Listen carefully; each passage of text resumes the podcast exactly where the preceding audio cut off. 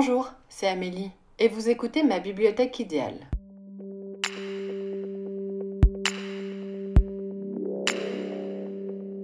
Bienvenue dans ce cinquième épisode du podcast Ma bibliothèque idéale. Le but est de vous présenter les livres de ma bibliothèque qui me tiennent le plus à cœur en y incluant des anecdotes sur l'auteur ou sur l'œuvre.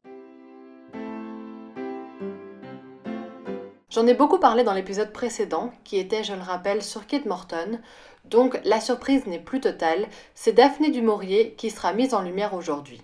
Daphné du Maurier en chiffre, c'est 15 romans, 6 recueils de nouvelles, 3 biographies, 2 pièces de théâtre, 4 essais et d'autres ouvrages plus difficilement classables. C'est une femme qui a traversé le XXe siècle, qui a eu une vie personnelle et professionnelle mouvementée, qui a à la fois été encensée et rejetée par les critiques. De son temps, elle fut souvent qualifiée, à tort, de romancière à l'eau de rose. Pourtant, c'est tout le contraire qui ressort de ses romans. Des mystères, une ambiance sombre, des personnages complexes et des grands manoirs un peu lugubres. Le roman Rebecca en est la parfaite illustration, et c'est sur ce livre, publié en 1938 et qui a fait le succès de l'écrivaine, que nous allons nous concentrer. Mais de quoi parle-t-il?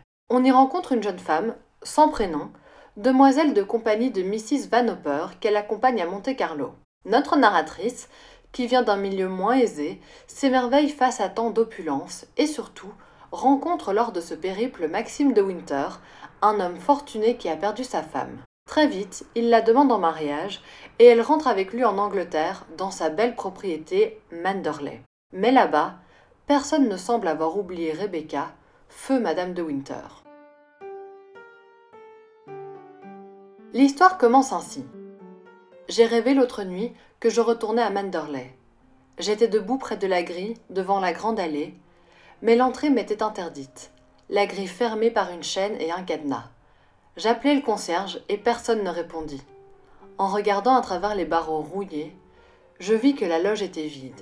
Aucune fumée ne s'élevait de la cheminée et les petites fenêtres mansardées bâillaient à l'abandon. Puis, je me sentis soudain doué de la puissance merveilleuse des rêves, et je glissai à travers les barreaux comme un fantôme.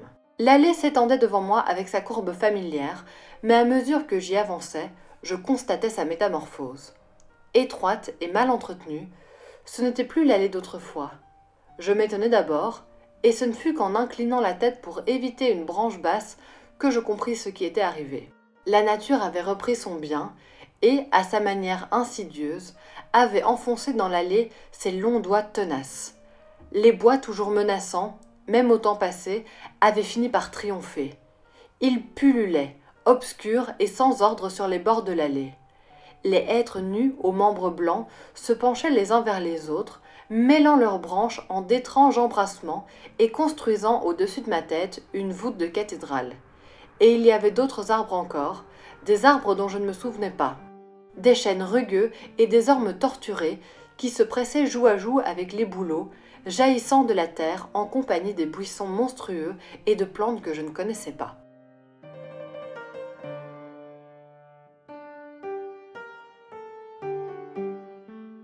L'entrée en matière de ce roman est donc un rêve qui nous apporte un point de vue ultérieur. La narratrice rêve de Manderley, mais la magnifique demeure n'est plus que l'ombre d'elle-même. Elle est entièrement recouverte par la végétation et paraît inaccessible. D'emblée, cela nous met la puce à l'oreille.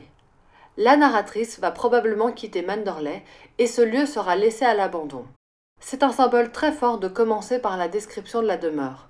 On sait qu'elle va jouer un rôle prépondérant et qu'elle va marquer le personnage au fer rouge. C'est d'ailleurs sur cette thématique que nous allons nous attarder dans cet épisode, à savoir l'influence des grandes maisons dans la vie et l'écriture de Daphné du Maurier.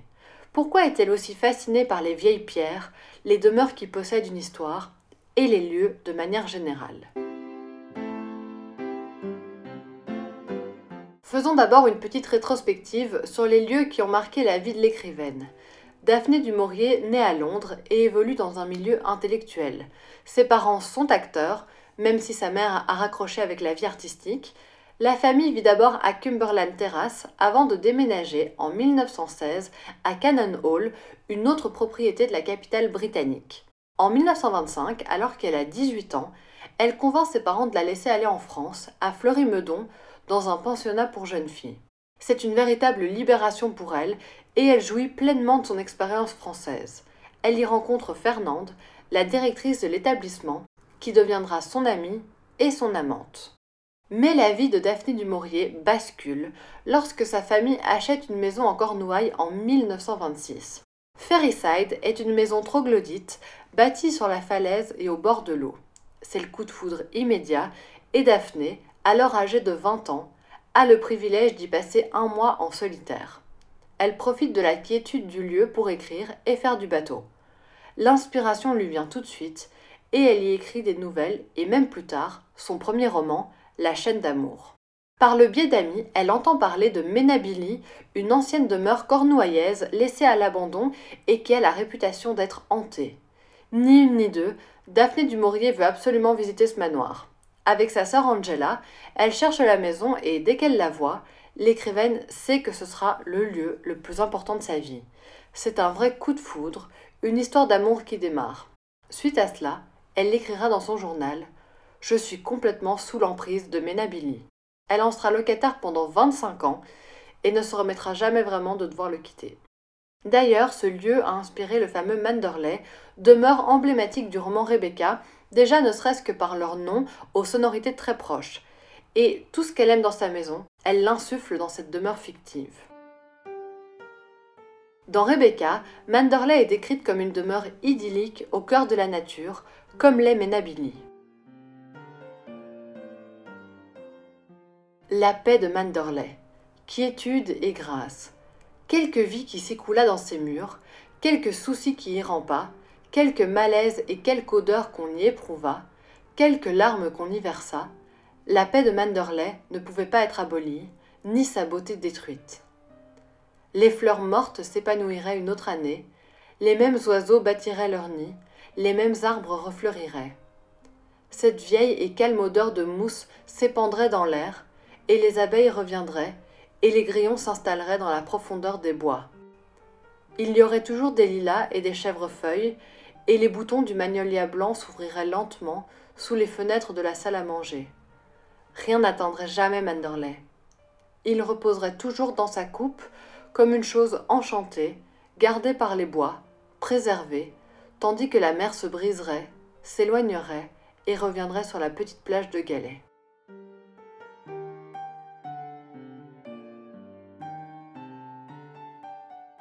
Le manoir prend ici une dimension magistrale. Il ne peut être détruit ni même altéré. Malgré les événements et les éléments, Manderley restera toujours debout, maintenant sa beauté. Il est aussi à noter que Menabili inspirera à l'écrivaine le manoir de ma cousine Rachel, qui lui n'est jamais nommé, mais dont les influences sont claires. Il faut savoir que les œuvres de Daphné du Maurier sont pour la plupart empreintes de noirceur, malgré sa réputation tenace d'autrice romantique à son époque. Ses proches s'étonnent même de la monstruosité de ses textes, elle qui est si joyeuse dans la vie. Elle s'inscrit sans conteste dans le genre de la littérature gothique et en est même devenue l'une des figures les plus importantes. J'ai déjà expliqué en quoi consistait ce mouvement littéraire dans l'épisode sur Kate Morton, mais pour faire simple, c'est un genre qui se caractérise par des vieilles demeures lugubres, des fantômes, des secrets et des phénomènes mystiques. Dans Rebecca notamment, car c'est le cas aussi dans d'autres œuvres de Daphné du Maurier, tous les ingrédients sont réunis. Manderley renferme des secrets et l'ex-femme morte plane telle une ombre omniprésente. Comme on l'a donc compris, les vieilles pierres font partie intégrante de cette ambiance gothique. C'est grâce à l'impressionnant manoir, froid mais magnifique, que le lecteur est parcouru de frissons. Grâce aux longs couloirs traversés de courants d'air, aux pièces fermées à clé et interdites d'accès, aux soirées plongées dans le noir, éclairées seulement à la lumière d'une bougie. Les personnages l'accompagnent, mais la bâtisse prime toujours. Rebecca, sans Manderley, ne fonctionnerait pas, ou tout du moins pas aussi bien. Si l'intrigue s'était déroulée dans un autre cadre, la portée n'aurait pas été la même. Ce qui crée le suspense, et pour certains lecteurs l'effroi, c'est l'enfermement. Le fait que tout se passe dans une maison, si immense soit-elle. Comme si elle retenait ses personnages prisonniers et qu'elle les poussait à découvrir son secret. Nous avons ici parlé de Rebecca, mais cette mise en avant de domaine gothique est présente dans beaucoup d'œuvres de l'autrice, notamment Ma cousine Rachel, Le bouc émissaire ou L'auberge de la Jamaïque. Elle a aussi écrit des récits fantastiques, mais je ne les ai pas encore découverts. L'amour de Daphné du Maurier pour les manoirs vient de sa vie personnelle et de ses expériences. Et c'est presque instinctivement qu'elle a glissé cette caractéristique dans ses romans. Tout comme elle a été fascinée par Menabili, elle a captivé à son tour des millions de lecteurs avec Manderley, qui reste une demeure mythique de la littérature gothique encore aujourd'hui. J'espère que cet épisode de ma bibliothèque idéale vous a plu. Si vous avez le moindre commentaire, remarque ou suggestion, n'hésitez pas à me contacter sur Instagram sur le compte amélie, A-M-E.L-I-T, et je vous lirai avec plaisir. À très bientôt!